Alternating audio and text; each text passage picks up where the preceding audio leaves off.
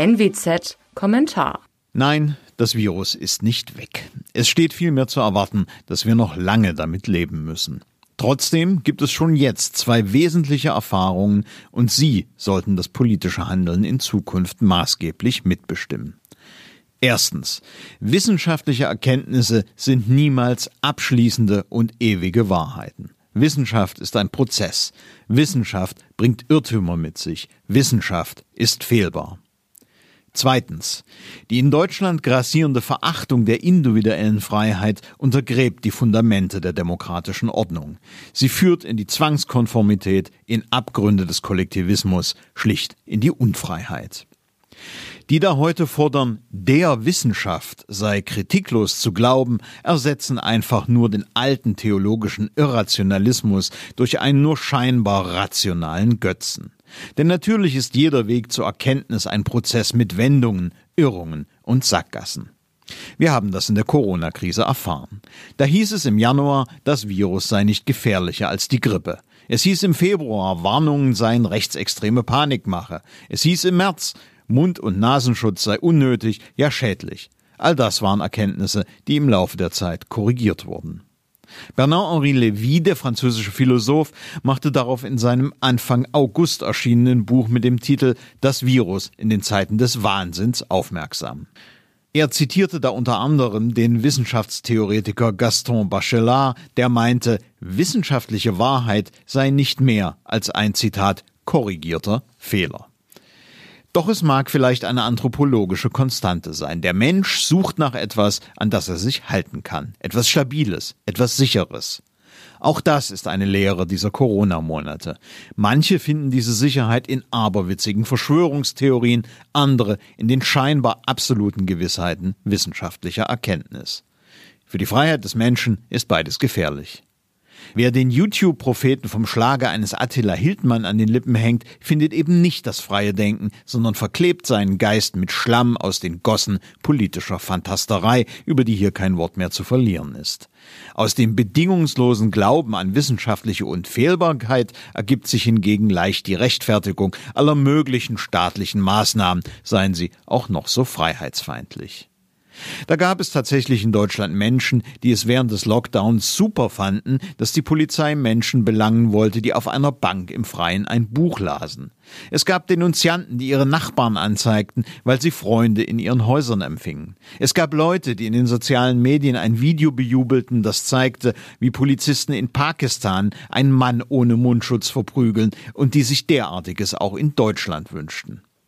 In jedem Fall folgt aber aus absolutem Glauben der Ruf nach einem starken Staat, der diese vermeintlichen Gewissheiten dann in gesellschaftliche Realität übersetzt. Solche Autoritätssehnsucht bedient den historisch bekannten, freiheitsmüden inneren Schweinehund der Deutschen, wie er sich auf das Feinste Anfang August in einem Essay der Leipziger Volkszeitung enttarnte. Vielleicht war da zu lesen, wäre ein bisschen mehr strenge Regulierung nicht schlecht. Immerhin müsste man da nicht mehr so vieles selbst entscheiden. Es ergibt sich aus dieser Sehnsucht nach dem großen Bruder, der einen wohlwollend streng an die Hand nimmt, die Stigmatisierung all jener als halbe Verbrecher, die all das in Frage stellen oder einfach nur Fragen stellen.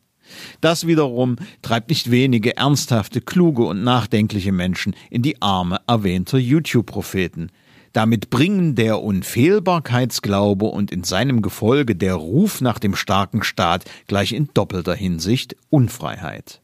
Levy diagnostiziert eine gesellschaftliche Besessenheit mit Gesundheit. Alle sozialen und politischen Probleme würden auf Infektionen zurückgeführt werden, die geheilt werden müssten. Der Wille zur Heilung werde zum Muster des politischen Handelns. Er zieht eine Parallele zur Eugenik der 30er Jahre und warnt vor der politischen Herrschaft der Ärzte. Selbst wenn die Ärzte ganz sicher nicht den Staat beherrschen, letzterer ist in der Krise größer und mächtiger geworden. Mehr Staat bedeutet aber in jedem Fall weniger persönliche Freiheit. Wo ein Körper ist, kann kein anderer sein. Für den Staat und die ihn tragenden Parteien kommt dabei der Appetit beim Essen. Der starke Staat zeigt immer Tendenzen zum Blähstaat. Aus gutem Grund sind die Freiheitsrechte jeder Verfassung und vor allem der großartigsten von allen, der US-Konstitution, Abwehrrechte gegen den Staat. Genau die gilt es mit aller Macht zu verteidigen. In Deutschland ist heute das Gegenteil der Fall. Verbote, Reglementierung, Gängelung des Einzelnen und Zwang werden hier als Tugenden etikettiert. Was soll da nicht alles verboten werden? Die Grünen möchten den privaten Waffenbesitz, Eigenheime, Werbung für Fastfood, die Vernichtung von Retouren, Ölheizung, Luftballons und so weiter verbieten. Die SPD profiliert sich unterdessen als Enteignungspartei und betreibt damit de facto das Verbot der freien Verfügung über Privateigentum. Unterdessen verabschiedet die Politik in Deutschland und Europa monströse Corona-Programme, die in einen nie gekannten Schuldenabgrund führen und mit denen genau das ausgebügelt werden soll, was die politisch gewollte Vollbremsung der Ökonomie angerichtet hat. Am Ende werden all das diejenigen teuer bezahlen, denen da mutmaßlich geholfen werden soll und ihre Nachkommen bis ins x-te Glied.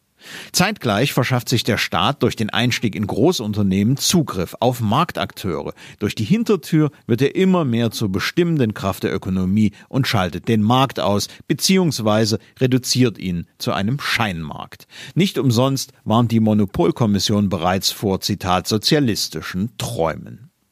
Was das nun konkret politisch bedeutet, das ist einfach. Es bedeutet unmittelbar bloß keinen neuen Lockdown. Das überlebt die Wirtschaft nicht. Der Hamburger Ökonom Thomas Straubhaar empfiehlt, nur noch eingreifen, wo die Zahl der Erkrankten die Funktionsfähigkeit des Gesundheitssystems bedroht. Zitat, wir müssen lernen, mit dem Virus zu leben. Leben bedeutet Risiken abzuwägen, nicht Risiken auszuschließen.